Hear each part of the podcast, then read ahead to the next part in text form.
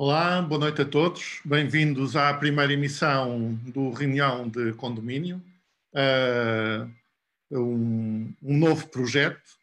Uh, conosco temos os vários uh, condóminos. Uh, passo a, a apresentar, vou ter de abrir a, a cábula para, para poder ver as, as apresentações de cada um e fazê-las corretamente.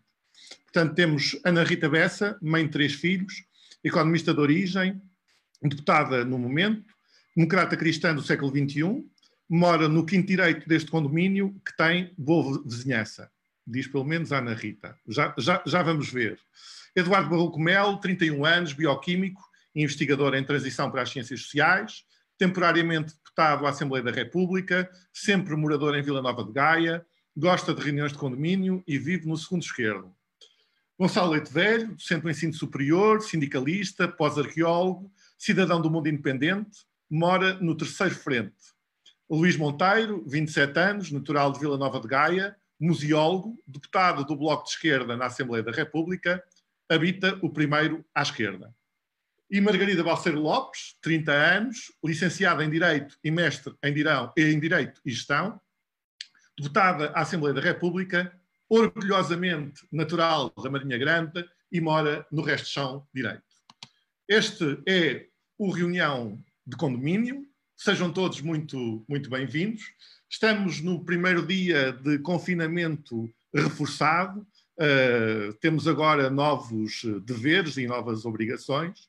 E o primeiro tema que iríamos começar uh, por comentar era exatamente esta questão do reforço do, do estado de emergência e esta, esta situação que nós estamos uh, todos a viver.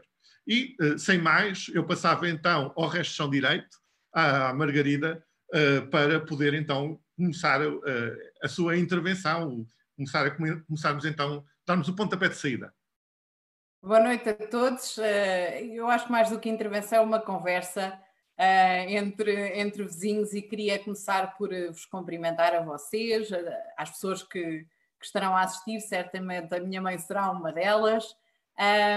e a verdade é que nós vivemos de facto tempos extraordinários. Ainda há pouco eu estive no, no Parlamento e antigamente a minha preocupação quando saía de casa era se levava as chaves, a carteira Hoje em dia, se levamos o, o álcool e eventualmente as máscaras, e portanto, às vezes dou por mim como se estivéssemos a viver eh, num filme de ficção científica, mas que hoje em dia é a nossa realidade.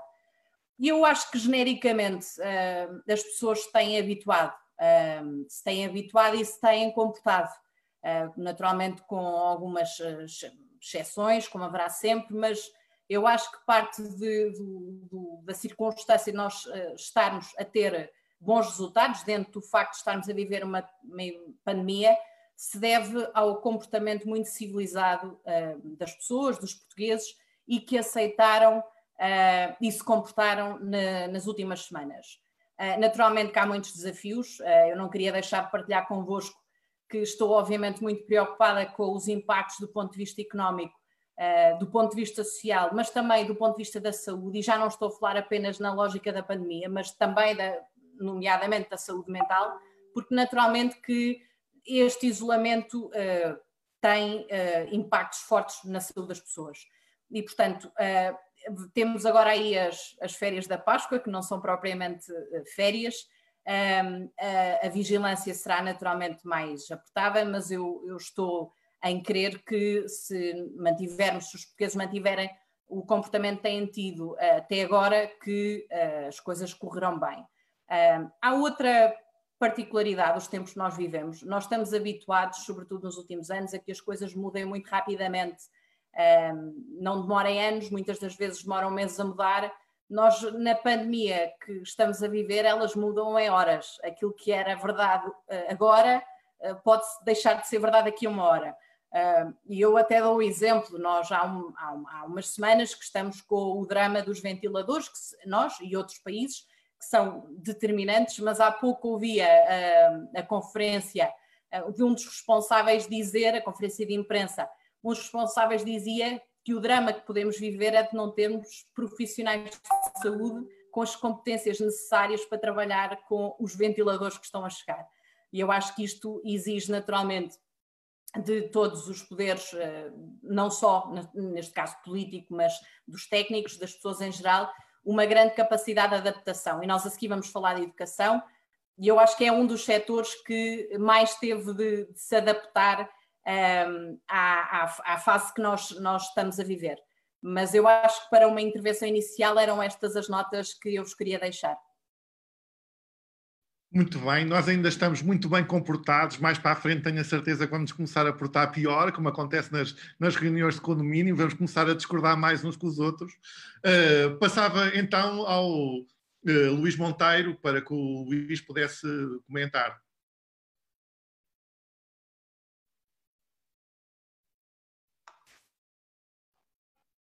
Diz Luís? Sim, Gonçalo, sou eu.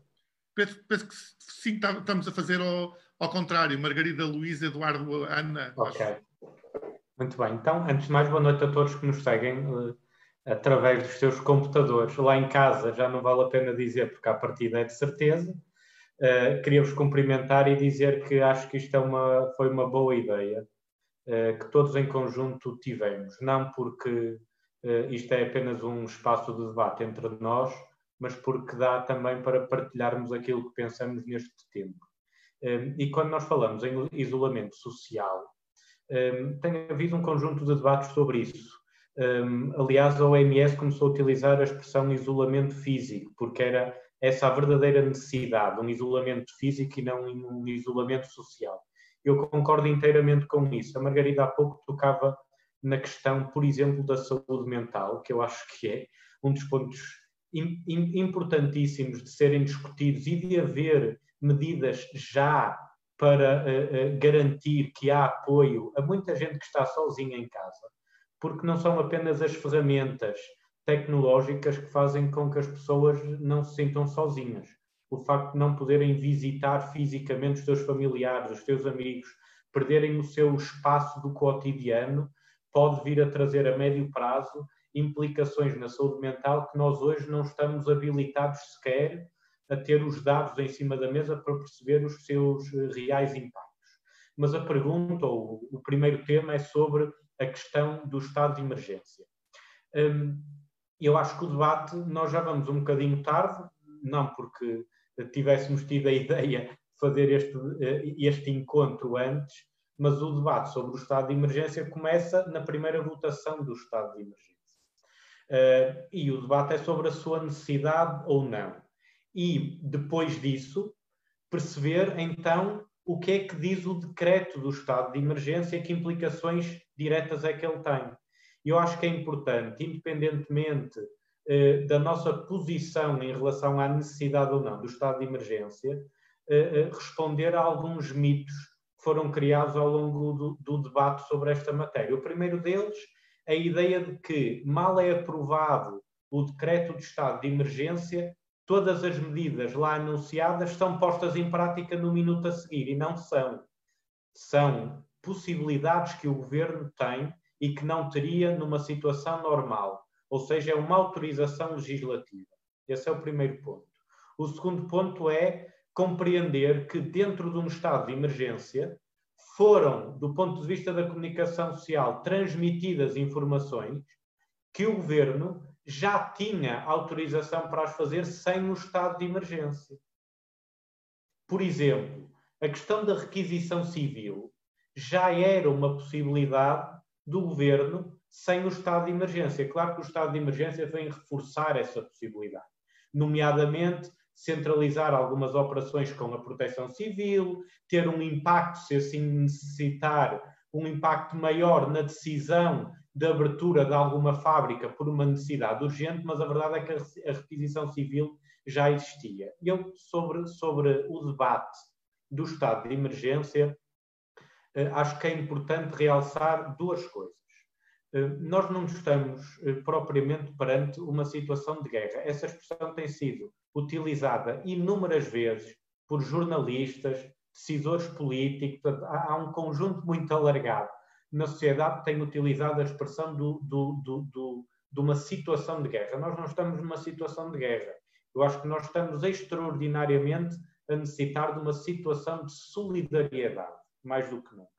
E essa situação extraordinária de solidariedade pode sim abrir um debate sobre a, a necessidade do estado de emergência. E termino com isto. A possibilidade do estado de emergência abriu hipóteses que não estavam abertas anteriormente, nomeadamente sobre este confinamento eh, eh, obrigatório que, que, vai ser implementado daqui a três horas, a partir daqui a três horas, nomeadamente sobre o período da Páscoa, é, a meu ver, uma necessidade que importa realçar num período onde há milhares de pessoas que viajam para as suas terras na Páscoa, que vão visitar familiares, e se por um lado é importante nós não apostarmos numa lógica de Estado paternalista numa altura em que precisamos de Estado solidário, também acho que é muito importante nós termos os mecanismos necessários e termos as autoridades a garantir que aqueles que são mais vulneráveis estão protegidos durante esta pandemia. Muito bem, uh, uh, Luís. Uh, aqui o, o, o, administrador é habitante também do prédio, portanto também tem direito à palavra. Eu queria aproveitar para cumprimentar o Paulo Reis, o João Paulo Silva, o Miguel Martins, o João Ferreiro, o Artur Ferronha, a Elisa Manero, Manero o Maurício Burinho Júnior e muitos outros estão livres de comentar. Esta é uma reunião que tem. tem é um, nós estamos a reunir cá embaixo, digamos assim, na loja, tem uma, tem uma vitrine, portanto podem interagir eh, connosco, podem, podem, podem comentar, nós também estamos, estamos atentos. Eh, e eu gostava de pegar exatamente naquilo que tu eh, disseste, Luísa, acerca da questão do bom comportamento dos portugueses e daquilo que é a necessidade para o reforço ou não das medidas um bocadinho mais restritivas que nós assistimos. Aqui, obviamente, que a minha costela sindicalista fala mais alto e tenho especial preocupação quer com a primeira versão do estado de emergência, em que houve desde já de si uma proibição do direito à greve, ainda que situada apenas na questão da saúde e naquilo que eram as áreas fundamentais que eram afetadas por esta pandemia, mas ainda assim não deixa de ser a restrição de um direito fundamental Uh, e a, a, grande questão era, nós vimos o comportamento do ponto de vista da Federação dos Médicos, de, das diversas confederações sindicais, uh, etc. Não houve nenhuma ameaça de greve, nem pelo contrário, mas, no entanto, tivemos situações do ponto de vista da saúde que foram complicadas, nomeadamente a questão dos trabalhadores do call center, uh, que pretenderam fazer uma greve, era uma greve justa, porque eles podiam estar a trabalhar em teletrabalho, tinha a ver com uma reivindicação que articulava condições de higiene e segurança com questões de condições de trabalho e que, de facto, a certa altura colocava-se até que ponto é que era permitida não era permitida, e ela era permitida e por isso era uma greve completamente legal. Como imaginam, mais difícil ficou para mim, uh, e nós tivemos uma audiência com o Presidente da República em que ele foi tão elogioso do SNESUP enquanto, uh, enquanto sindicato, não deixei de ficar ainda mais surpreendido uh, com a decisão do Presidente da República de, de facto, uh, suspender a questão da negociação coletiva, dando um sinal negativo para a sociedade portuguesa. Uma sociedade portuguesa que, de facto, tinha muito a conseguir uh, atualizar-se, nomeadamente com as economias coordenadas, como são a Alemanha, um exemplo de concertação uh, social, até dentro do espaço da, da democracia cristã e da social-democracia, uh, e foi pena que, de facto, uh, se introduzisse esta questão dos sindicatos, como, tenho-vos a dizer, também um outro problema, que é a restrição do direito de resistência. Esse parece-me mais grave, eh, porque o direito de resistência, como vimos da questão dos trabalhadores do call center ou outros, nós temos, por exemplo, na questão do ensino superior de ciência, investigadores que foram convocados para continuarem nas instituições e presencialmente estarem nas instituições.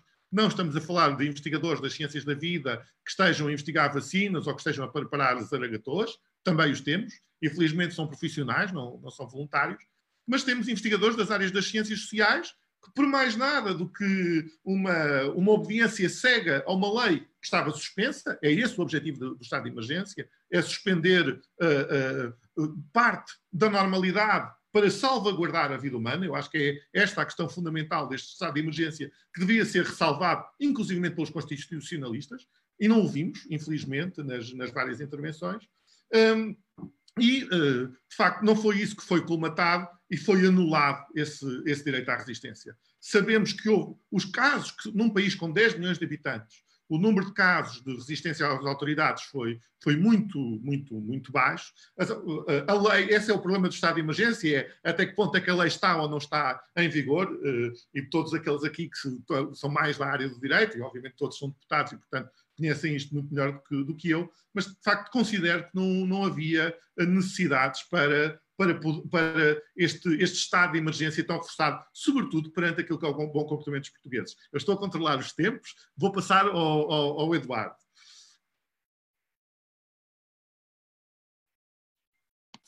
Bem, em primeiro lugar, boa noite a todos, boa noite a vocês que, que, que, me acompanham também aqui nesta primeira emissão desta iniciativa que eu acho muito interessante. Podemos falar assim de forma informal uh, e falar enquanto nós próprios, acho que isso é relativamente importante, termos espaço em que possamos uh, não estar sempre em representação uh, dos partidos políticos aos quais estamos afiliados, no caso de quase todos, não do Gonçalo, mas aqui podendo falar na, na, fora do seu partido, que é o SNESUP. Um, e depois, obviamente, agradecer a toda a gente que nos está a acompanhar nesta, nesta, nesta, nesta primeira edição e espero que, espero que isto seja suficientemente interessante para os prendermos para, para as próximas emissões.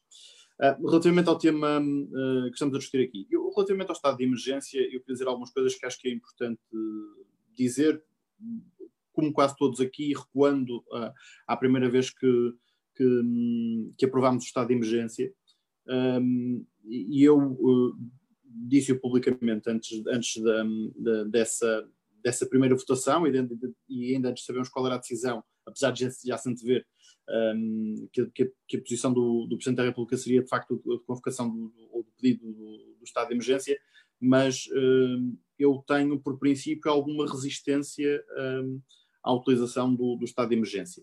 Uh, entendi, obviamente, que este não era o momento de haver um conflito institucional e, portanto, que havendo essa vontade do Presidente da República que, que devíamos aprovar, e percebi até alguns argumentos uh, que são relevantes, lá está, para os juristas, não para mim, um, do ponto de vista de proteção do Estado, um, relativamente a algumas das medidas que, que tomou, é que no Estado, de, no, no, no, funcionamento normal do Estado, de, poderíamos incorrer eventualmente em processos um, de entidades privadas e, portanto, potencializivas para o Estado, ou até uh, em atropelos legais que não seriam, obviamente, positivos para a própria imagem do Estado, independentemente da questão legal em si.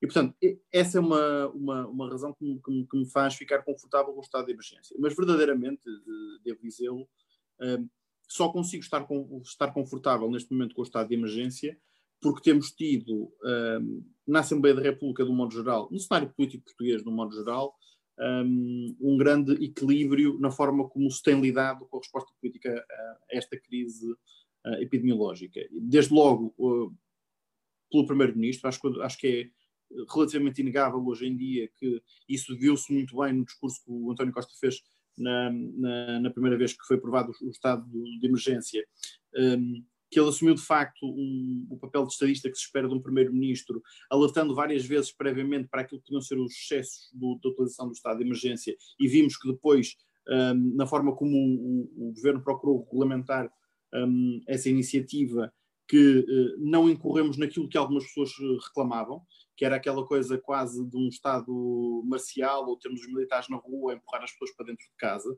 que era uma coisa que, que a determinada altura, um, de forma até um bocadinho uh, simplista, se achava que resolvia o problema, que era meter os militares na rua, a meter as pessoas dentro de casa durante 15 dias e isto depois passava. E isso não é verdade.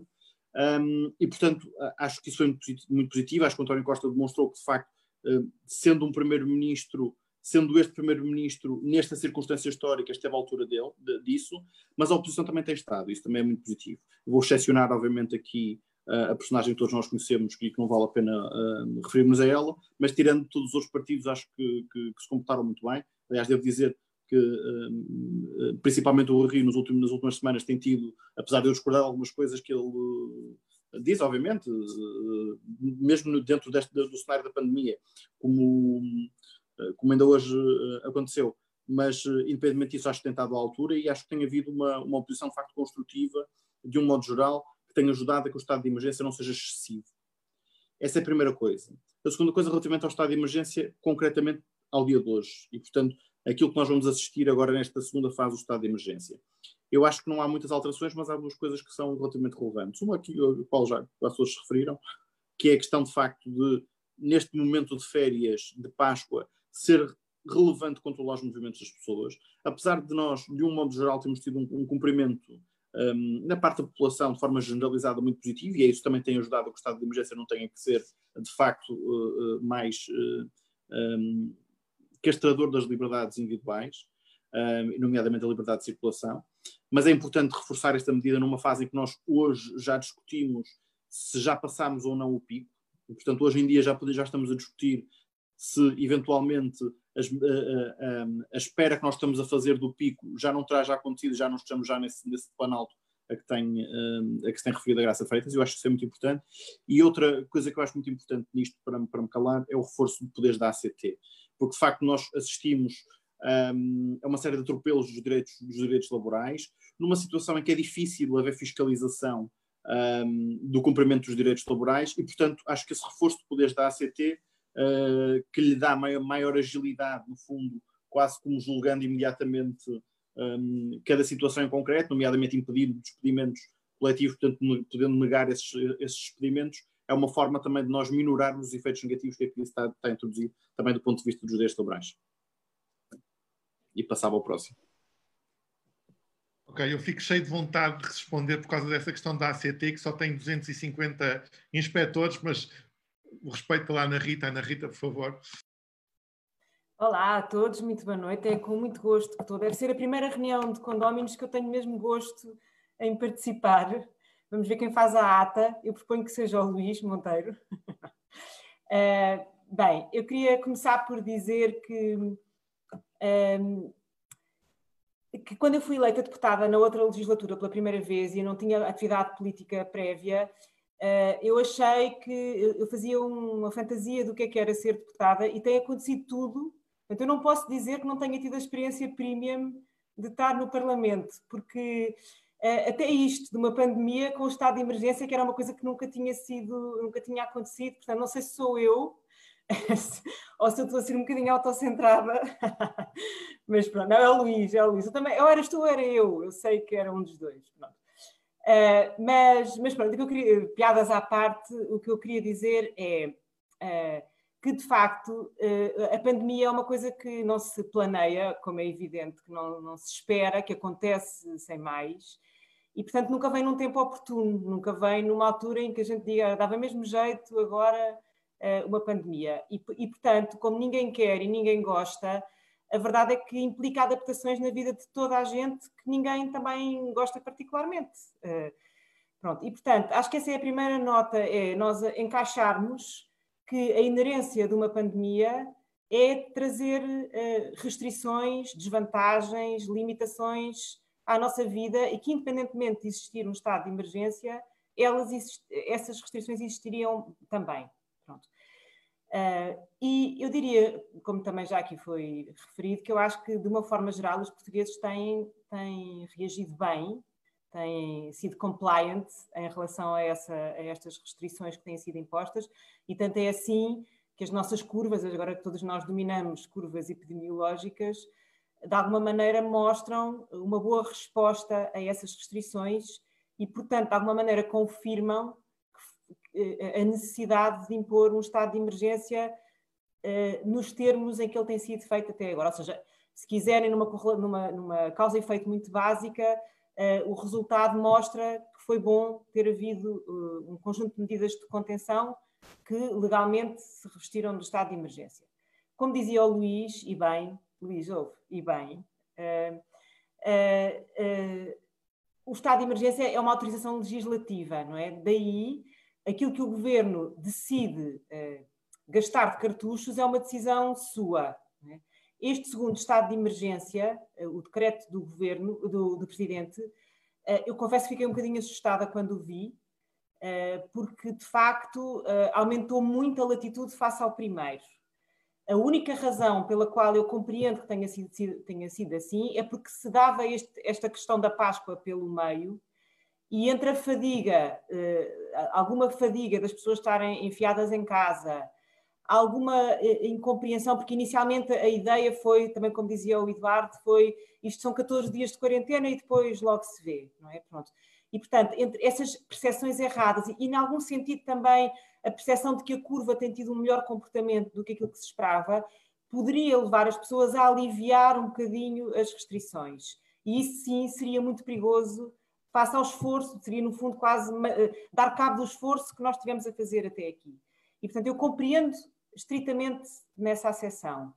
E acho que até que o governo, o decreto que depois se seguiu, também não foi muito aquém, não foi muito fora deste raciocínio, apesar de ter margem para mais. Portanto, consigo compreender. Eu acho que é muito difícil, uh, aquilo que o estado de emergência nos pede, uh, é difícil, é? é? é? contrário à nossa natureza humana. Eu, se pensar o que é que me custa mais uh, no estado de emergência, não é, é um bocadinho como a Margarida, não é? Há o drama do cabelo, que as senhoras todas têm, não é? Pronto. Há, há a chatice de ter que pensar, nem todos, mas alguns vivem, são grisalhos e ficam bem e nós não, nós não temos esses epítetos, não é? A nós não nos corre tão bem.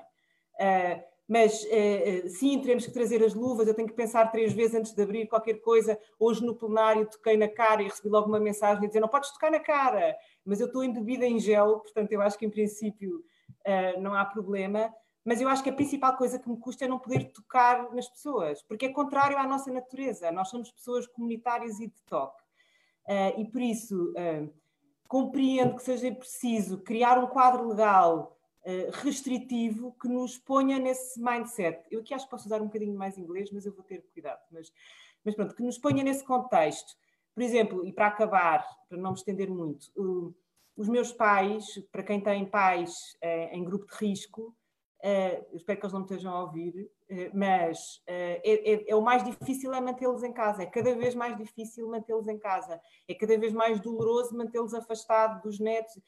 E para mim é um, é um bom apoio poder dizer: não, mas há um estado de emergência que diz exatamente que há um dever obrigatório, e tem-me ajudado pessoalmente bastante, e por isso eu acho que se calhar também ajuda outras famílias e nesse sentido eu consigo compreender, pese embora também consigo perceber uh, aquilo que foi dito anteriormente quanto às limitações que foram aqui faladas. Acha que é um mal menor para um bem maior? Muito bem, esta foi a análise do, do primeiro tema, todos muito bem uh, comportadinhos, estamos todos a seguir a questão aqui da ordem de trabalhos, etc. O segundo é um tema em que nós todos já diz-nos ainda mais, não é? O primeiro tema, obviamente, diz-nos muito. O segundo tema tem a ver também com a área com que trabalham politicamente e, e a área em que eu trabalho sindicalmente, que tem a ver com a questão da educação. Uh, e, portanto, to, uh, se é verdade que tudo isto coloca o transtorno que estamos abordados, e eu uh, tenho particular empatia com aquilo que a, que a Ana Rita falava acerca da questão dos pais, ambos os meus pais também estão em grupos de risco, embora um esteja num local mais difícil, porque está em Gran Canária, onde existe maior número de, de contágios, etc. E, foi, e, a política aí foi muito mais agressiva, com drones, vigiar, etc. Portanto, é bastante mais agressivo do que a situação cá em Portugal. Mas temos um outro ponto que tem a ver com a questão da educação e com aquilo que são agora o possível adiamento das aulas, aquilo que tem sido a experiência do, do online, experiência do online dos pais, experiência do online dos filhos, experiência do online dos professores, uh, toda uma outra realidade. Uh, bom, agora acho que também podemos controlar os tempos e interromper-nos se necessário uns aos outros. Uh, quem seria o primeiro a falar?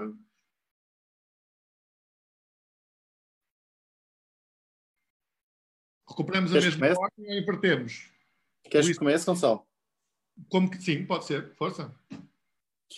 Bem, eu, se calhar mais até para lançar a discussão, não é? Eu, em termos de, de, de balanço uh, daquilo que tem sido a experiência até agora, e, e se calhar até fazendo a ponto com, com, com o tema anterior, porque uh, há algumas coisas que eu não consegui dizer por limitação de tempo e, portanto, consigo de alguma forma fazer a ponto também para a questão da escola, porque eu acho que é relevante.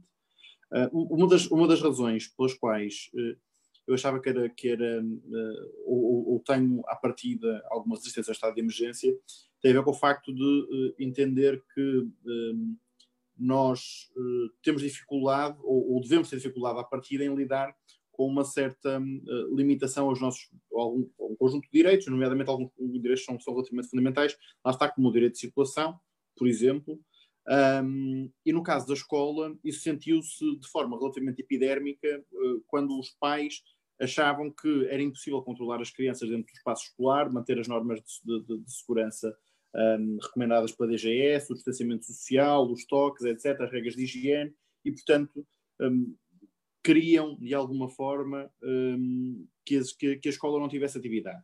E nós sentimos isso mesmo antes da, da decisão do governo, de encerrar as escolas, e é sobre isso que ia fazer um ponto uh, prévio, que é, quando, quando, quando, quando essa decisão foi tomada, se bem se recordam, e acho que toda a gente se recorda daquilo que foi o parecer do, do Conselho Nacional de Saúde Pública, que não era nesse sentido, e toda a gente se recordará que o, o Primeiro-Ministro, depois da reunião do Conselho de Ministros, ou, por acaso acho que ele fez essa declaração ainda antes da reunião do Conselho de Ministros, um, dizendo que, que a escola iria encerrar, ele fala um, sustentado no, no, organismo europeu de, de controlo e prevenção de doenças, que nesse mesmo dia uh, mudou a sua posição relativamente uh, às atividades escolares e, portanto, pedindo o, o, eh, o, encerramento das atividades escolares, mas dizendo ao mesmo tempo que não havia evidência científica para que uh, se fizesse esse encerramento.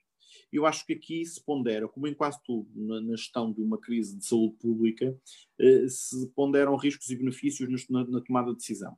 Um dos problemas que se colocava e uma das resistências, uh, inicialmente da Organização Mundial de Saúde, um, deste organismo europeu, um, mesmo do governo, e imagino, não conhecendo os meandros da discussão do Conselho Nacional de Saúde Pública, também terá uh, tido um impacto relevante, era que o encerramento das atividades nas escolas poderia levar a um deslocamento de um conjunto de crianças que, daquilo que sabemos até ao momento, e portanto é limitado, um, não são uh, muito atingidas pelo vírus e muitas vezes são apenas assintomáticas, mas que são, por isso mesmo, por terem essa vantagem, também têm a desvantagem de facilmente serem um, uh, propagadores do, do vírus. Uh, e, portanto, deslocar de um ambiente em que elas estão essencialmente confinadas com, outro, com outros indivíduos, tirando obviamente os adultos, mas essencialmente com outras crianças, que não terão a partir de grandes consequências do ponto de vista da sua saúde, para o contacto com outros guardiões, nomeadamente com os avós, são dos grupos de risco, portanto, podia ajudar a acelerar a propagação junto dos grupos de risco e, portanto, causar problemas de saúde pública. E, portanto, a partir do momento em que se tomou essa decisão, nós passámos essa fase, passámos essa barreira. Isso significa o quê? Significa que uh, uh, neste momento em que nós já temos as crianças em casa e, no limite, uh, dizendo isto de forma relativamente fria, mas um modo geral acho, acho que as pessoas seguiram as recomendações e, portanto, não deixaram as crianças à guarda dos, dos, dos, dos seus avós, razão também pela qual o governo permitiu a possibilidade de um dos pais das crianças com menos de 12 anos poder ficar em casa para fazer esse acompanhamento, mas depois de termos passado essa barreira, mesmo que tenha havido pais que tenham deixado as suas crianças com, uh, com avós, por exemplo, ou elas estavam contaminadas e já, já contaminaram essas pessoas, ou então não estavam contaminadas e não contaminaram ninguém e tudo bem. Eu tenho, por princípio, não sabendo ainda qual é a decisão que vai ser tomada amanhã, a partida, relativamente à possibilidade de regressarmos à escola, eu tenho algum receio de que um, a possibilidade de retomar a atividade escolar presencial Sim. Não ouviste o Presidente da República, já disse que, que não vão abrir as escolas, não ouviste? Não, mas uh, ele, é, ele, disse que não iam abrir uh, para já, ponderando a possibilidade de abertura para maio. E, portanto, uh, essa é outra questão, que é, para já as escolas não vão abrir e o ano escolar não, não começará dessa forma. Mas a questão, aquilo, aquilo que ainda se pondera neste momento é se em maio nós teremos condições para fazer isso. E eu tenho algum receio de que nessa fase ainda uh, seja relativamente cedo para se abrir, porque acho que vamos voltar ao mesmo problema que, que já saltámos esta fase. Oh, Eduardo, eu agora vou fazer a valer aqui o peso institucional e vou interromper, uh, e é, uh, é certo, há uma coisa que nós não, não temos possibilidade de falar hoje, tem a ver acerca dos, das consequências de tudo isto na economia. Matéria que eu, sinceramente, estou muito, muito, muito preocupado. Sim, acho que todos. Neste momento vemos a questão sim, é uma preocupação de, de todos e preocupação do país. Transporte esta, estou, estou, a comunicar uma preocupação individual, mas que evidentemente é coletiva. E também para dizer acerca da questão de, de Espanha, porque neste momento fala-se acerca de Espanha começar a ter medidas menos restritivas a 26 de abril.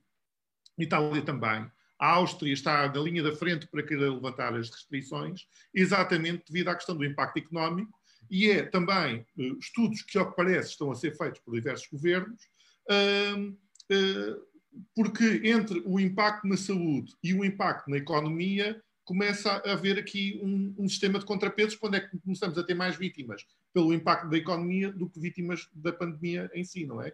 Portanto, tudo isto é difícil, sabemos que é muito difícil, pesar vidas desta forma é, é dificílimo. E depois temos ainda um outro nível, que não tem sido muito falado, que é a completa ausência de coordenação do ponto de vista da União Europeia. Tu falaste acerca da questão de como o governo português foi recuperar, devido à questão daquilo que tinha sido a resolução a nível nacional, foi buscar uma resolução europeia, mas de facto, do ponto de vista da Comissão da Ursula uh, von der Mayer, nós vemos uma incapacidade total. E isto liga-se com a preocupação da, e aqui vais compreender porque frequentámos a, a mesma faculdade, uh, o, o, mesmo curso de doutoramento, uh, que tem a ver acerca da questão das externalidades negativas, também do ponto de vista da própria educação.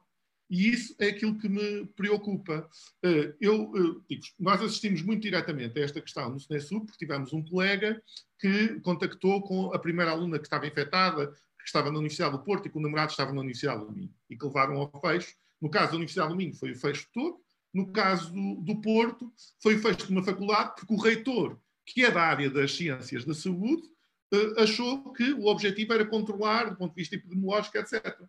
Depois tivemos o Politécnico do Porto e depois veio uma avalanche com o fecho concertado uh, de Coimbra e Lisboa, onde, obviamente, o colega António Crucherre, o reitor da Universidade de Lisboa, tem aqui um peso enorme para tudo aquilo que aconteceu no, no resto do país, arrastando também, em parte, a questão da decisão do governo, que depois acabou por ser colmatada por tudo aquilo que disseste. Agora, eu tenho de transportar a voz de muitos professores e, e tenho ouvido muitos pais e, e muitas pessoas.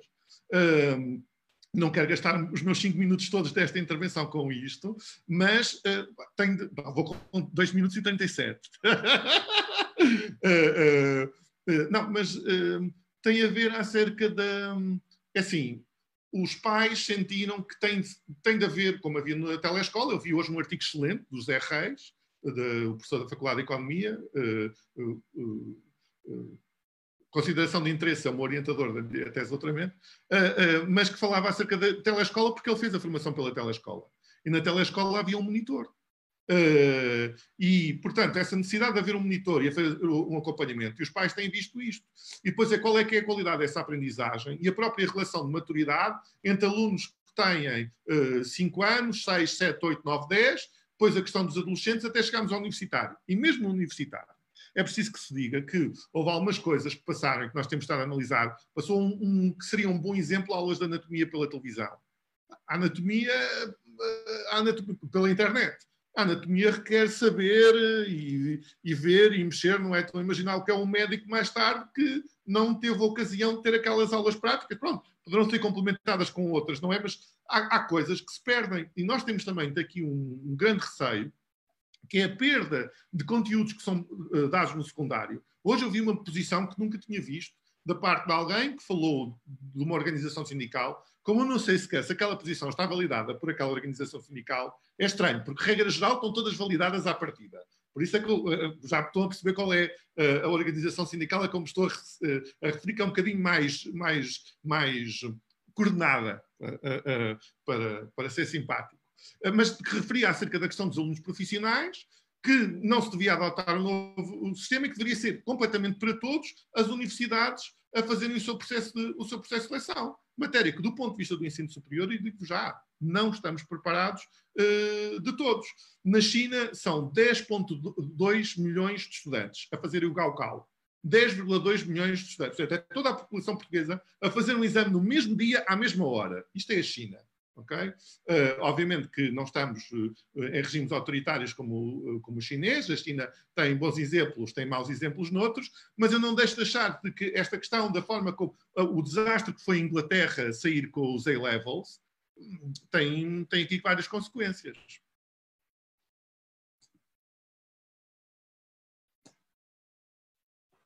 Eu, eu, eu Concordo a, a, Margarida, a Margarida ainda não falou e a Margarida estava a, a pedir para, para falar. Pronto, então depois no, na, no, no, fim eh, acrescentei uma coisa à tua. Ok, então tua... Margarida, Ana, Eduardo, Luís, não, Luís primeiro e depois fazemos eh, coisa, ok? Força. Uh, bem, eu acho que relativamente à educação é importante distinguir aquilo que é ensino superior daquela que é a educação uh, não superior. E eu acho que é sobretudo aqui onde nós temos os principais problemas. Sabemos antecipadamente que esta não é a situação desejável, nunca o ano letivo vai ser igual aos anos legislativos anteriores, Eu acho que a nossa missão deve ser procurar mitigar, minimizar os impactos que a pandemia tem. E, e, a educação é uma das áreas onde eu acho que nós de facto mais estamos a falhar e onde é cada vez mais eh, evidente as assimetrias que existem, as desigualdades que são aprofundadas no estado em que estamos. Porque hum, eu, ao contrário do Eduardo, eu compreendo bem o pânico e o alarme que muitos pais tiveram e que muitos deles, antecipadamente e antes do governo encerrar, disseram: Tu amanhã não vais à escola. Um, e, e, na verdade, depois acabou, uh, os, acabaram por, por, encerrar as escolas. E os vários desafios que temos, uh, na minha opinião, um deles prende-se com, uh, desde aí, como é que o ensino tem decorrido? Todas as escolas estão a garantir que a escola chega à casa de cada um daqueles alunos? Todos os alunos têm internet, o INE dizia que cerca de 15% dos alunos não têm internet têm um computador, têm um tablet, têm um telefone. Ah, tem um computador, mas o computador é para o pai que está em teletrabalho e para a criança. E há outro problema: estão em casa, estão a fazer, ou vamos assumir que até estão a ter aulas à distância. Não haverá uma diferença significativa em função das qualificações dos encarregados de educação, do, do, do pai, da mãe, do responsável? E, e, isto a mim preocupa-me. Eu confesso que não sou muito entusiasta da ideia da, da, da telescola. Imagino que não se tenha encontrado nenhuma solução melhor, até porque uma das soluções que era, por exemplo, acho que o Ministro da Educação chegou a ponderar do YouTube, trazia o problema de não haver eh, novamente internet, não haver dispositivos. Portanto, a questão da telescola quer dizer, eh, o canal vai passar os mesmos conteúdos para alunos de 6 e de 15 anos eu, eu acho que um dos maiores desafios que nós temos de facto é eh, de procurar comatar estas desigualdades que são mais visíveis nesta crise. Dito isto, eu gosto de olhar para a realidade e, e, e, estamos mergulhados nela e procurar ver dentro das coisas más que oportunidades é que temos. E eu acho que a escola, e eu já, já tenho falado e já tenho escrito um pouco sobre isso, continua a funcionar como funcionava umas décadas atrás. Talvez esta seja a oportunidade de pensarmos de que forma é que nós conseguimos trazer a escola do futuro. Agora começamos eh, a generalizar, ainda ontem vi uma conferência no Observador sobre isso, sobre a escola do futuro, em que não é tudo à distância, não é tudo digital, é fundamental haver uma complementaridade entre aquilo que é virtual e aquilo que é presencial. Como dizia Ana, nós de facto precisamos eh, da questão de afeto, de tato, mas também precisamos que as crianças tenham o seu círculo familiar, o seu círculo de amigos, o seu círculo da escola, isso é, isso é determinante. Mas de que forma é que para o futuro nós conseguimos adaptar a escola para que uh, o ensino não se circunscreva às quatro paredes? Porque, é, para além da questão dos alunos, dos encarregados de educação, que eu eh, estava a, estava a referir, há outro problema. Nós temos uma percentagem de professores que também não têm internet e também não têm dispositivos. E temos outro problema. De que forma é que nós conseguimos garantir que todos os professores estão comprometidos em oferecer alternativas neste período? E, portanto, eu gostava que nós aproveitássemos, mais do que estar a tentar perceber se é no dia 4, se não é dia 4, nós temos um, um risco, e uh, já houve algumas associações de pais a dizerem que se abrirem no dia 4 os seus filhos não vão para a escola, e, e, e é importante pesar isso, de facto vale a pena ou não vale abrir no dia 4, mas como é que nós conseguimos preparar o próximo ano letivo? E eu não vejo essa discussão relativamente aos exames, acho que eles já deviam ter sido adiados. As provas da frição acho que não fazem sentido nenhum e acho que se compreende. Acho que o terceiro período não deve haver, seja presencial ou não, não devem existir conteúdos novos. e os exames nacionais não podem ser no dia 15 de junho, não se podem iniciar no dia 15 de junho, e confesso que, que gostava que o governo de facto decidisse pelo adiamento dos exames, porque os alunos vivem para, para além de todas as consequências económicas nos, encarregados, no, nos seus agregados familiares, das, dos problemas sociais, do isolamento etc., vivem um sentimento de grande incerteza, porque estão na expectativa de concorrer para o ensino superior, mas não sabem sequer se de facto vão ou não ter no dia 15 a sua primeira uh, prova de avaliação. Para já é tudo.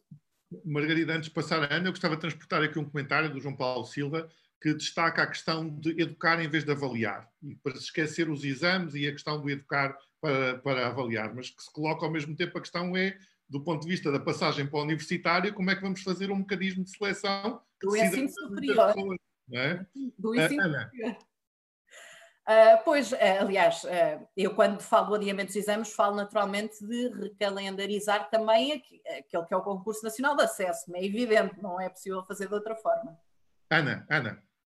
Bem, então, nós basicamente no sistema educativo, seja superior, seja não superior, estamos a construir o avião com ela voar, não é? Nesta nova circunstância, o que é um desafio muito grande. Eu acho que isso tem que nos fazer compreender muitas falhas, tem que nos saber fazer aceitar e acolher muitas falhas, porque, novamente, ninguém estava à espera, eh, e particularmente Portugal estava um bocadinho atrasado do ponto de vista da utilização do digital, para não dizer estava na estaca zero. Pronto. Se tivesse estado mais à frente, isso levava-nos para outra discussão, que aqui os meus amigos iam gostar muito. Eh, eu, por exemplo, acho que se em vez tivéssemos dado manuais escolares gratuitos, tivéssemos usado esse dinheiro uh, no digital, se calhar estávamos noutro ponto. Mas isto é a minha opinião e não vale a pena, ficará para outras reuniões de condóminos mais à frente, quando tivermos que fazer contas ao, ao dinheiro que o, que o, condomínio tem. Mas, mas uh, também vendo a coisa pelo lado bom, como dizia a Margarida, ao mesmo tempo já entramos num movimento de disrupção sobre o sistema educativo que eu acho que também trará bons frutos, na verdade, não é? Já não vai nada ser como antes. Eh, acho, que, acho que vai haver, eh, até, até estava a pensar mais até no universitário ou no superior, eh, a experiência, quando funciona bem, se calhar vai trazer algumas mudanças para a frente.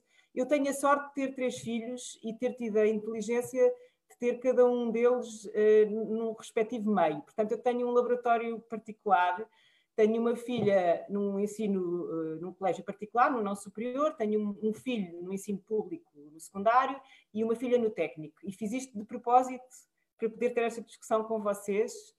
Pronto, eu sou muito previdente. E então uh, eu vejo uh, as diferenças das realidades entre, entre, entre eles, não é?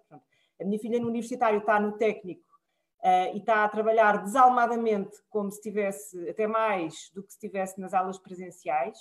Uh, a grande questão coloca-se na avaliação, mas mesmo assim tem havido instrumentos e maneiras de o fazer. O da escola pública uh, está a navegar à vista, porque, como dizia a Margarida, o problema coloca-se quer do lado das famílias, quer do lado dos professores, com toda a honestidade. há dos seis professores do Conselho de Turma, houve quatro que zarparam, não sei onde é que estão, pronto, e portanto não, Uh, não, não sei. Uh, pronto. Uh, e como Eles não estejam a assistir, Ana. Se tiverem, não, não estou a dizer nada que eles não saibam. e a, e a, a questão é, foi-lhes dadas as ferramentas, têm acesso à internet? Ah, eu, oh, eu, no caso em particular, eu não quero fulanizar, mas não me parece que seja essa a questão. e, também e... é verdade que é uma classe envelhecida e, como tal, a própria questão do domínio das tecnologias pode ser ligeiramente. Oh, Gonçalo, eu não estou a dizer, eu acho que tive esse cuidado inicial. Eu acho que não tinha que se passar do zero à perfeição, mas desaparecer talvez esteja um bocadinho aquém de, daquilo que era o expectável. Um, mas pronto, o tema, o que eu, para, para, situar, só para acabar, a minha filha do ensino particular também é, é daquelas que, coitada, a questão foi explicar ao colégio que, que, trabalho na escola e trabalho de casa não fazia muito sentido quando estávamos em casa, não é? Portanto, que era preciso, a boa vontade tinha que ser calibrada, não é? Pronto. Eh, e talvez agora no terceiro período isso vá acontecer. Portanto, tive experiências muito diversas cá em casa. Uh, mas o que eu queria dizer é que eu acho que há um, há um paralelismo que se pode fazer entre o, que é comum entre o ensino superior e não superior e que são os temas que nos devem preocupar, até, até como, enfim, com algum grau de influência na decisão são as assimetrias, coisa que já aqui foi falada, quer do lado da oferta, quer do lado da procura, quer do lado dos professores, quer do lado dos alunos. Assimetrias várias, claro que estas que dependem da tecnologia, mas umas que já vinham de trás. Há alunos que já traziam dificuldades de aprendizagem. Em que medida é que eles agora não veem essas dificuldades agravadas? Uh, há problemas de avaliação nos dois, nos dois âmbitos. Como é que vai ser realizada a avaliação? Uh, para além da educação propriamente dita e, e, e de e de aceitar que provavelmente alguns conteúdos educativos não, não, terão, não poderão ser dados, ou se quiserem, com todas as letras, alguns programas não podem acabar, mas é preciso manter alguma atividade intelectual e, e, com, com, as crianças e, e, prática também. E depois uma questão que me preocupa particularmente, que é dos percursos diferenciados. que se torna concreta no ensino profissional e nos TESP, que são uh, uh, segmentos específicos que, que, não encontram uma resposta óbvia no ensino à distância pela natureza do próprio ensino. E que eu ouço falar pouco, particularmente dos TESP, uh, e que eu acho que era preciso perceber como é que isto se resolve. Bem, sabe, sabemos que eles têm ciclos mais largos, mas vai ser preciso encontrar aqui respostas. Eu, eu, eu acho que entre, desistir, entre dizer isto acabou tudo, é só uma fantasia agora ao terceiro período, uh, porque já não vai haver aulas presenciais e, portanto, andamos todos a enganar-nos. Entre este limite e as várias possibilidades que podem estar em cima da mesa, desde recalendarizar o ano letivo, porque a vida vai ser diferente para toda a gente, para todos os trabalhadores, provavelmente também para estes. Pensar noutros horizontes, mas manter alguns pilares que garantem a equidade ao longo dos anos e não defraudam expectativas, sobretudo dos miúdos que estavam em preparação, às vezes em três anos, para o acesso ao ensino superior, eu acho que era preciso ponderar estes fatores.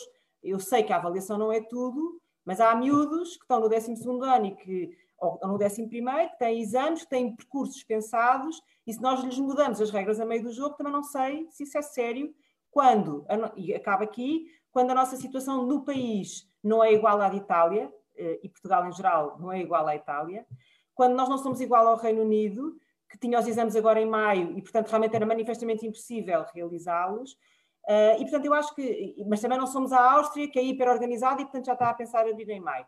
Acho que era muito importante preparar cenários, que o governo esteja a preparar cenários, mas também de forma visível, porque os pais têm que ter confiança, e os próprios eh, professores, que são uma classe envelhecida, e os miúdos, de que se isto abrir em algum momento, terão condições para abrir em segurança. Pronto, temos que ver como é que isto se faz, eu cá estou disponível para ajudar. O Luís tem estado pacientemente a ouvir e, entretanto, deixo também a oportunidade para, para, as pessoas que estão nos acompanhando no Facebook para, para poder deixar comentários. Nós estamos com, com atenção aos comentários. Luís, força. Eu tenho tido um bocadinho mais de tempo para pensar nestas coisas, não sei se vos acontece o mesmo.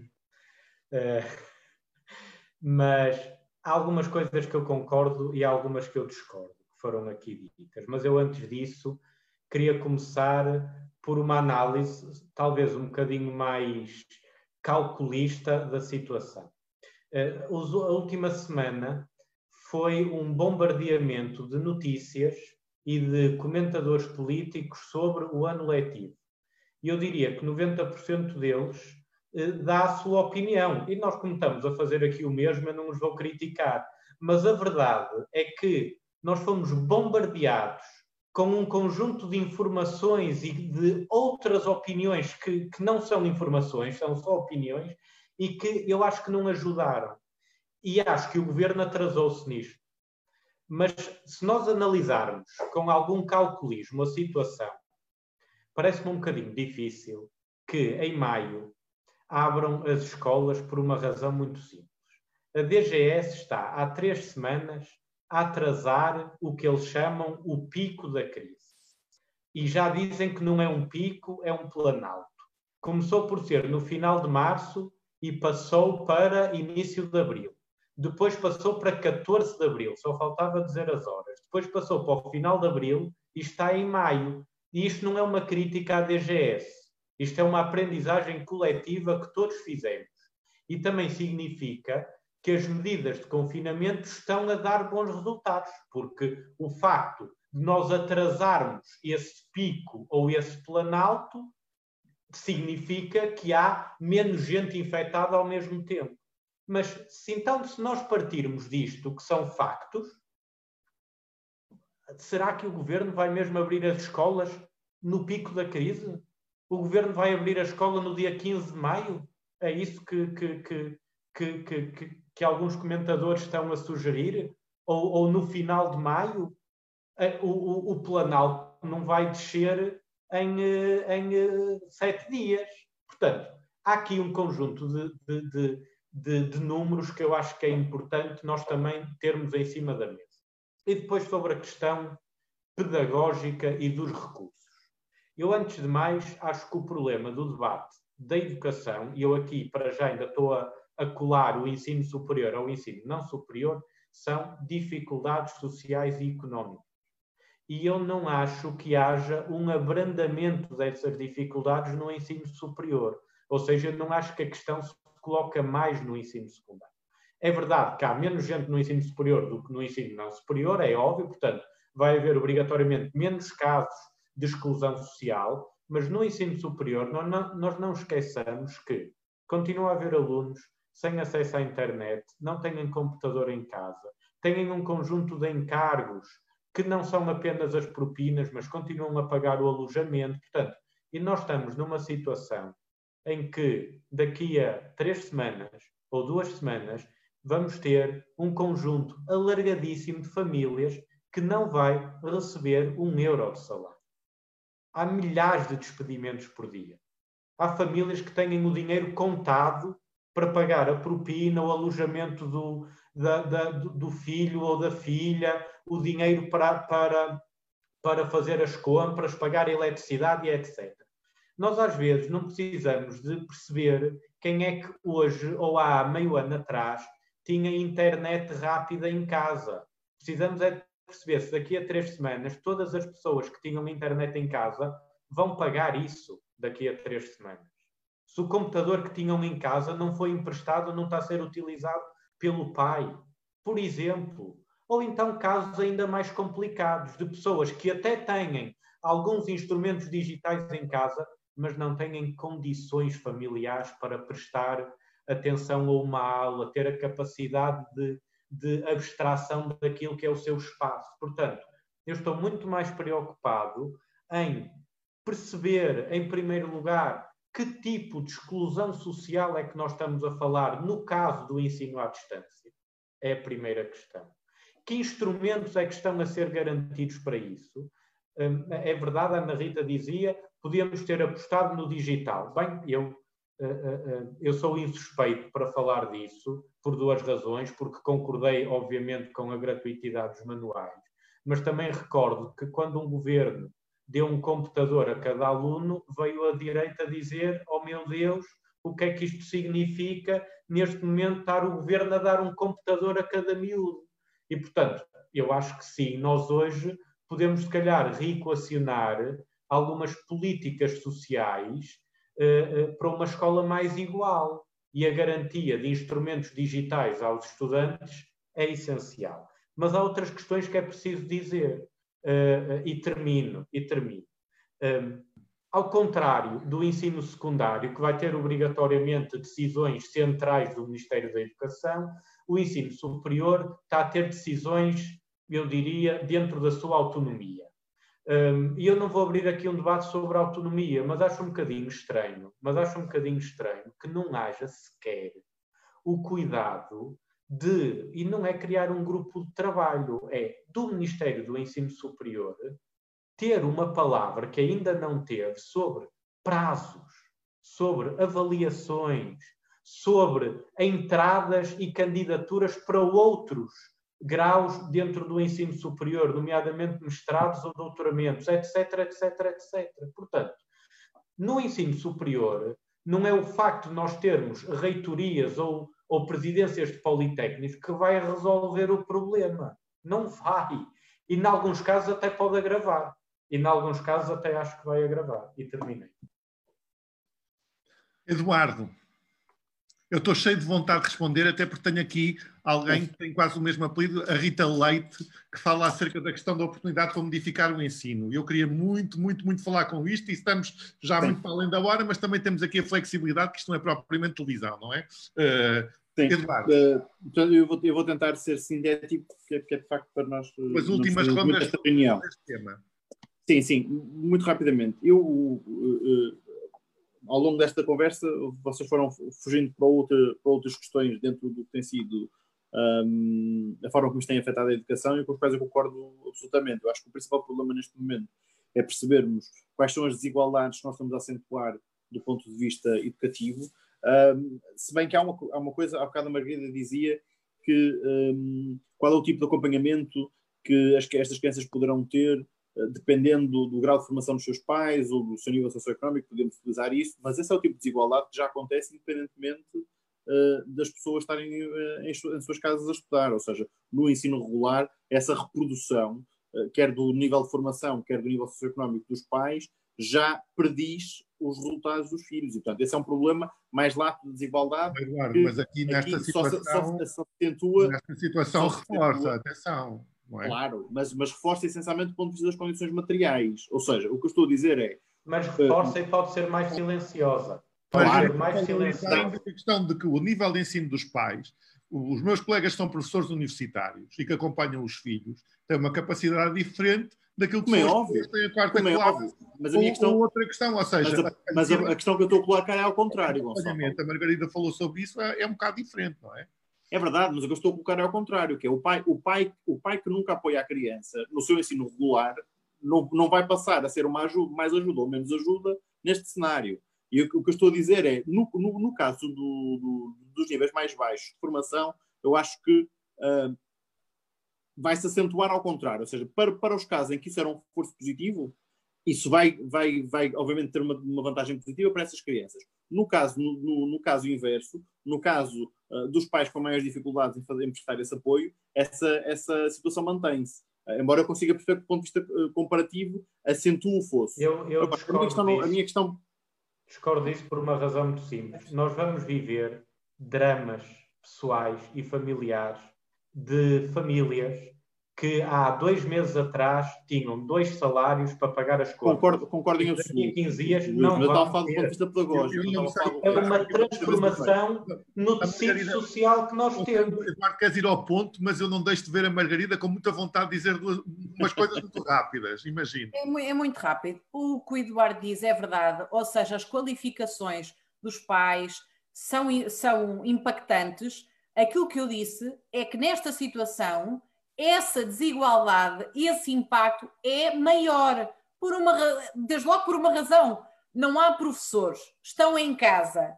Os pais com mais qualificações estão com os filhos a ajudá-los. As crianças e os jovens cujos pais não têm essas qualificações ficam em situação de maior injustiça e vulnerabilidade. É só isso que eu é disse. É verdade, é verdade, é verdade, é verdade. E isso estamos, estamos, estamos de acordo. Agora, hum, aquilo que, que eu acho que era mais, mais, mais relevante aqui, eu acho que não é possível nós, nós estarmos a pensar como é que vamos fazer o modelo, ou como é que vamos fazer a transição para o ensino superior e como é que vamos avançar para essa avaliação, sem nós sabermos ainda se neste momento haverá ou não condições para regressarmos às aulas presenciais. O que é, o que, é que eu quero dizer com isto?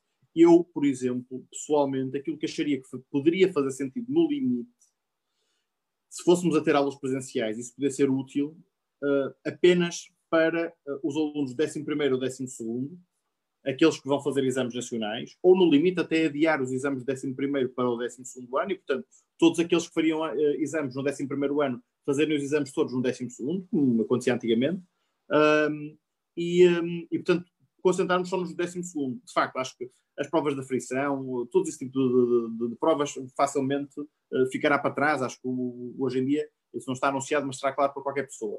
Agora, uh, mesmo nesses casos, é a minha dificuldade, e eu percebendo todas as ponderações que vocês incluíram, uh, que são de, uh, no fundo, da necessidade de regressar à normalidade, eu acho que este discurso público sobre estamos a perspectivar um regresso um, à normalidade, estamos a pensar se em maio podemos voltar à escola, estamos a pensar se vamos passar para novas fases em que podemos começar a relaxar as medidas um, de contenção da pandemia.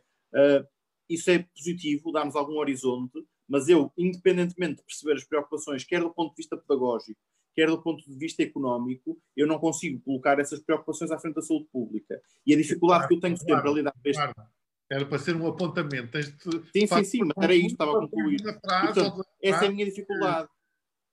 Essa é a minha dificuldade, é ver se há condições mesmo para nós podermos regressar às aulas presenciais. Eu acho, honestamente, acho que pode haver, mas muito dificilmente acho, acho que já percebemos, é essencialmente do ponto de vista das condições materiais e não estamos a arriscar. Ana.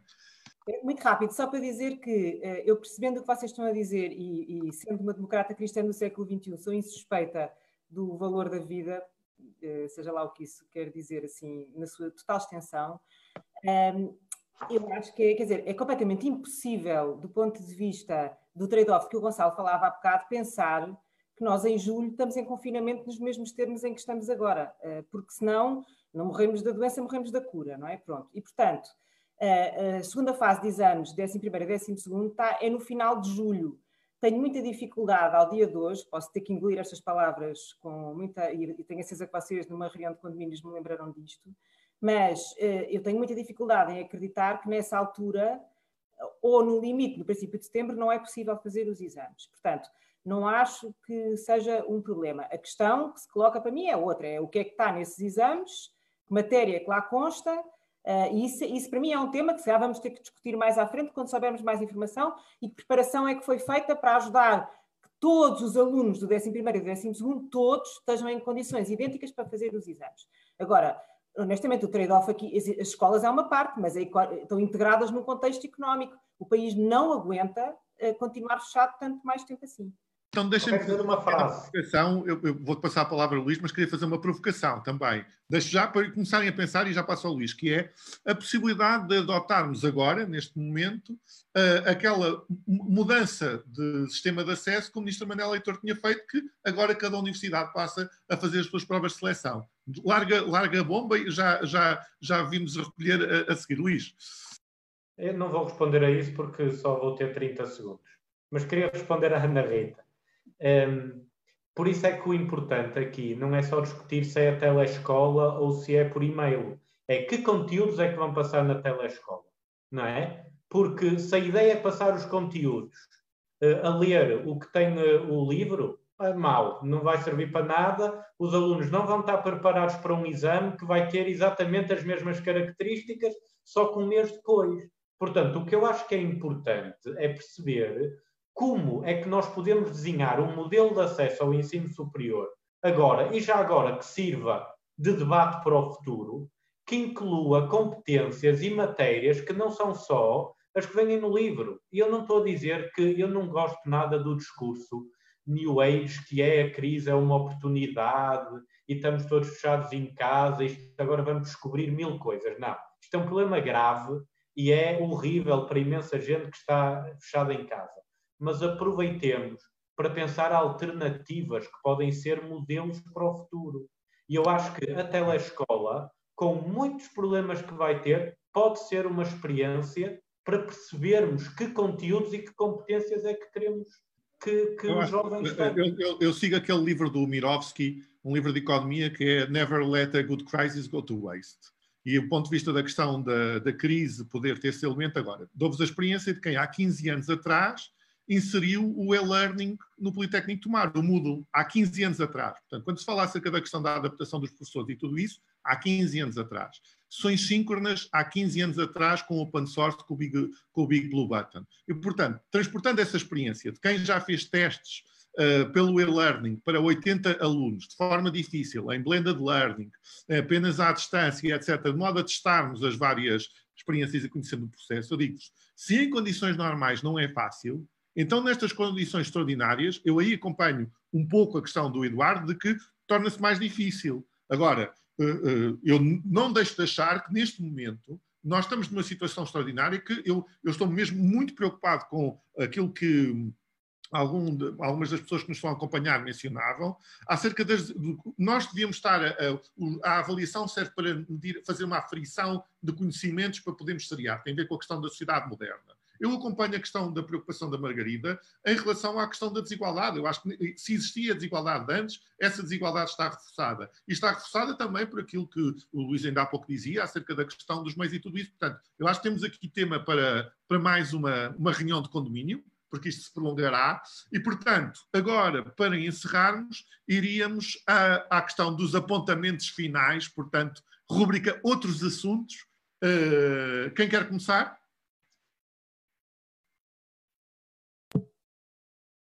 Eu posso, eu posso, que eu já tirei o som. Força. Vou porque eu tenho que pôr o lixo ainda para reciclar e, portanto, a seguir à reunião. Não, uh, não então, um, ehm, eu queria só acabar. Eu sinto, eu, quando nós estávamos a preparar isto, eu estava a dizer que agora no fim é a parte do professor Marcelo em que nós recomendamos livros lá para casa. Com um bocado de sorte, começam-nos a mandar livros. Se calhar devíamos passar aqui o nosso morada por baixo, não? Mas pronto porque a minha estante ainda está ali pouco guarnecida. Uh, mas pronto, eu queria só, queria hoje, hoje uh, nas minhas muitas leituras, estou aqui como o Luís, nós acabamos por ter, hoje por acaso foi um dia muito ativo no, no plenário, mas acabamos por ter mais tempo para ler algumas coisas. Eu tenho lido muito sobre a pandemia, uh, ponto de vista económico, do ponto de vista social, do ponto de vista digital. E hoje encontrei uma app que foi lançada pela OMS, hoje, hoje formalmente, chamada Adapt Surge Planning Support Tool, eh, que foi uma app eh, desenvolvida pela Associação Portuguesa de Administradores Hospitalares e pela Glint, e que já está portanto, em colaboração com a OMS, uma coisa também com base portuguesa, e que agora está, está em open source, que foi libertada para vários países, já está disponível em inglês, russo, espanhol, português e árabe também. E o que é que esta, o que é que esta app faz? Permite aos decisores e aos especialistas de cada país de um sistema de saúde introduzir os dados desse sistema, número de camas, número de camas em intensivos, aparelhos, recursos humanos, e depois testar, consoante as ditas curvas de evolução da doença, qual é a pressão que fica sujeito esse sistema de saúde. No fundo, para perceber aquele outro dos vários trade-offs que nós hoje em dia temos em cima da mesa, o trade-off entre, eventualmente, se abrirmos um bocadinho as medidas de contenção, qual é a pressão que isso vai gerar um, no, no sistema de saúde. Pronto, eh, achei giro, já estive mais ou menos a pesquisar uh, o que é que já lá estava e achei que podia ser uma boa ideia, sobretudo para, para, alguns investigadores que nos estejam a acompanhar, tenho esperança que ainda haja alguns aqui no final da reunião, uh, e que possam ir ver e se calhar até ajudar. Uma das coisas boas, e termina assim, também tem sido ver a comunidade científica uh, nossa, portuguesa, a responder tão prontamente e a, e a, e a querer colaborar e a querer encontrar respostas, e esta é, é mais uma.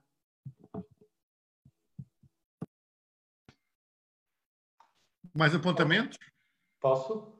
Força. São uh, um apontamento político e uma sugestão. Uh, os laboratórios associados, uh, principalmente aqueles que têm uma ligação forte ao espaço universitário do ensino superior, começaram, cada um por si, a organizar-se para aumentar o número de testes à Covid-19 cá em Portugal. Isso é muito importante o IMM, o I3S, eh, o ICVS, em Coimbra também. Portanto, há um conjunto de laboratórios que se juntaram a essa missão. E eu podíamos falar aqui um bocadinho sobre também alguma eh, incapacidade inicial para garantir que havia uma ação concertada nesse sentido, do ponto de vista governamental, mas eu queria dizer outra coisa. Nós, quando começamos o debate da pandemia, rapidamente agradecemos aos médicos, aos enfermeiros, às pessoas que estão nos supermercados, à polícia, à GNR. Viram alguém a agradecer aos investigadores? Eu acho que isto é um, uma outra pandemia que nós temos de resolver, que é uma fraquíssima cultura científica que nós ainda temos em Portugal.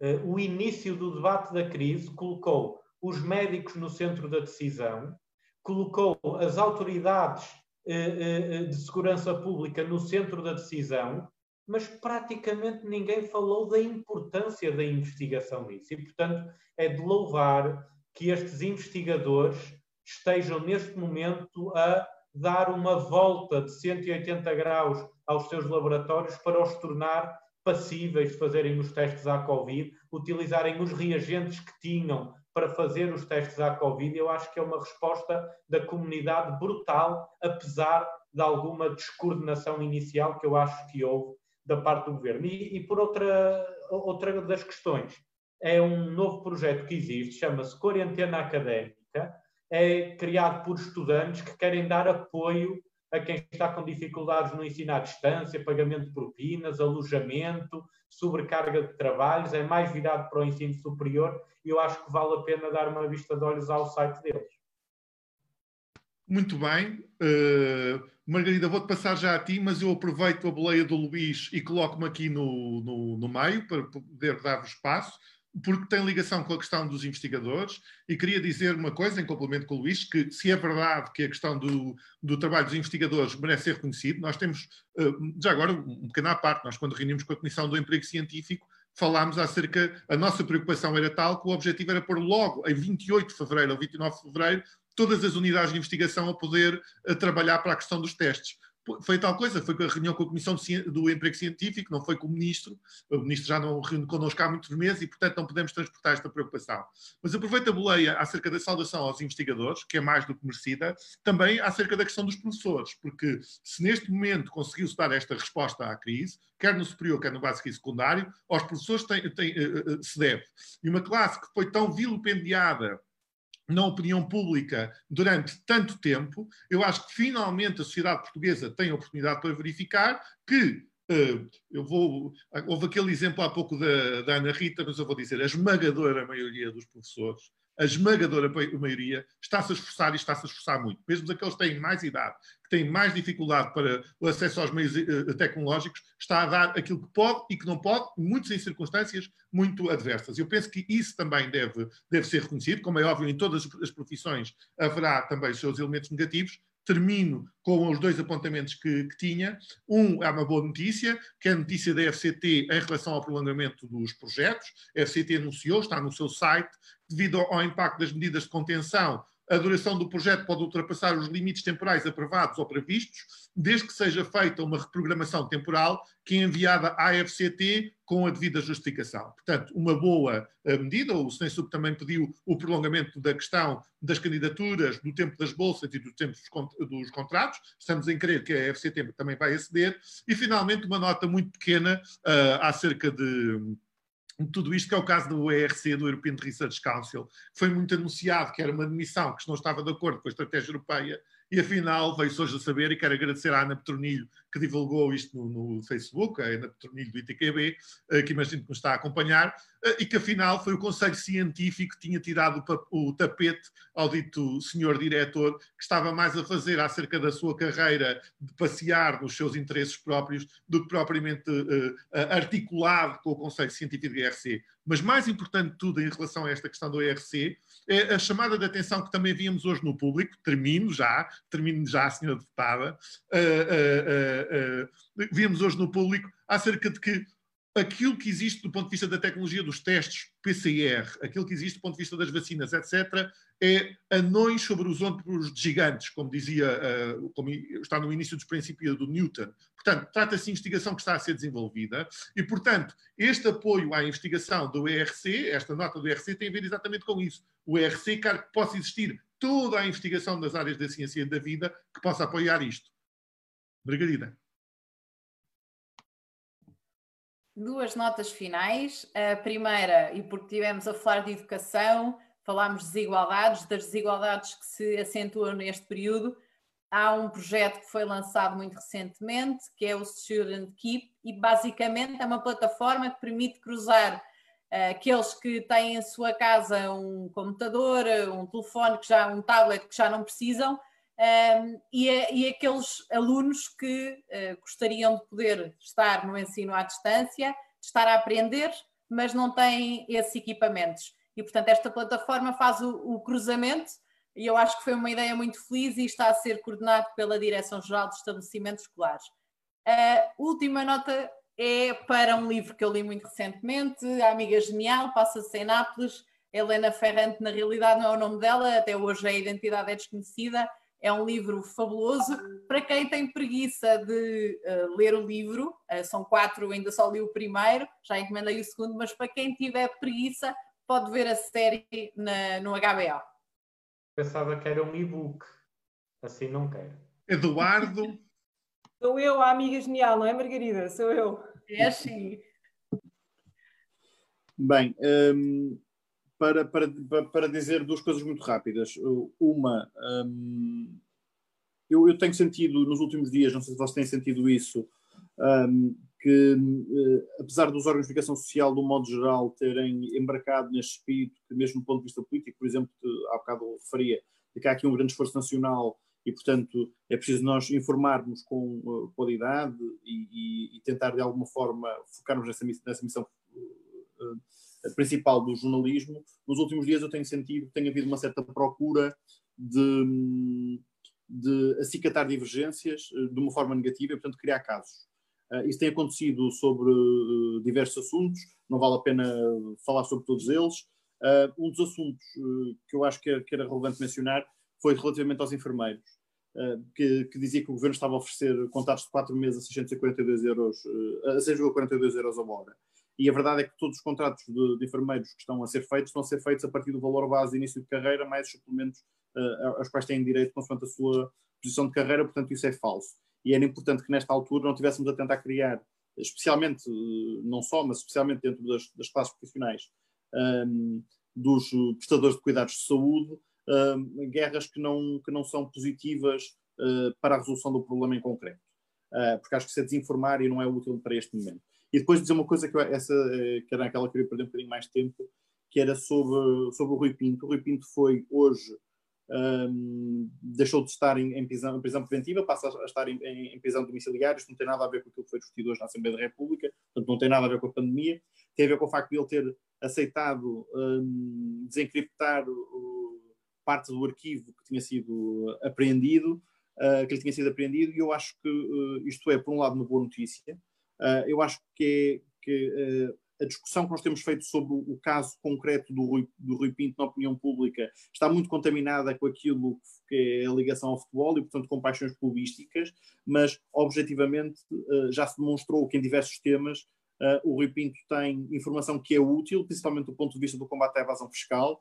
Um, não é por acaso que quando ele foi detido se sabia que ele já estava a, cooperar com outros países no ponto de vista de troca de informação e uh, sabia-se qual era a sua localização, ou seja, não havia razão, o perigo de fuga que foi invocado para, para, para, o, para, para, lhe aplicar a prisão preventiva, um, de facto nunca se concretizou, porque a morada dele era conhecida em Budapeste, uh, não houve dificuldade nenhuma em, prendê-lo na altura em que, em que assim o quiseram, não havia continuidade de atividade criminosa porque a informação já estava recolhida há mais de dois anos e, portanto, não havia nenhum indício de que uh, pudesse apagar essa informação, pelo contrário, estava disponibilizada para outros países e, portanto, acho que é positivo que finalmente uh, lhe tenham dado a possibilidade de cooperar, algo que ele publicamente e através dos seus advogados também sempre foi dizendo, uh, mas acima de tudo também deixar de dizer que não deixa de ser relativamente cómico que primeiro tenham prendido preventivamente, tenham procurado desencriptar e só depois é que tenham procurado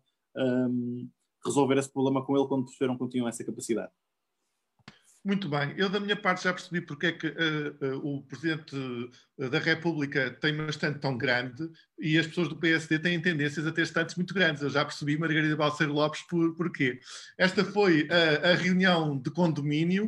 Uh, espero a todos, nós voltamos para a próxima semana. Uh, vamos verificar acerca de uma sugestão de adaptação do horário, não voltarmos às 9 horas, voltarmos às 9 e meia, um horário que pode ser mais adequado. Quero agradecer a, a, a, todos os condóminos por terem estado presentes, quero agradecer a todos aqueles que nos acompanharam na internet. Este programa, ah, esta, esta emissão vai estar disponível na nossa página e nós estamos a avaliar a possibilidade também de a transformar num podcast que estará depois disponível nas plataformas habituais de podcast. Muito boa noite a todos. Este, esta foi a reunião de condomínio.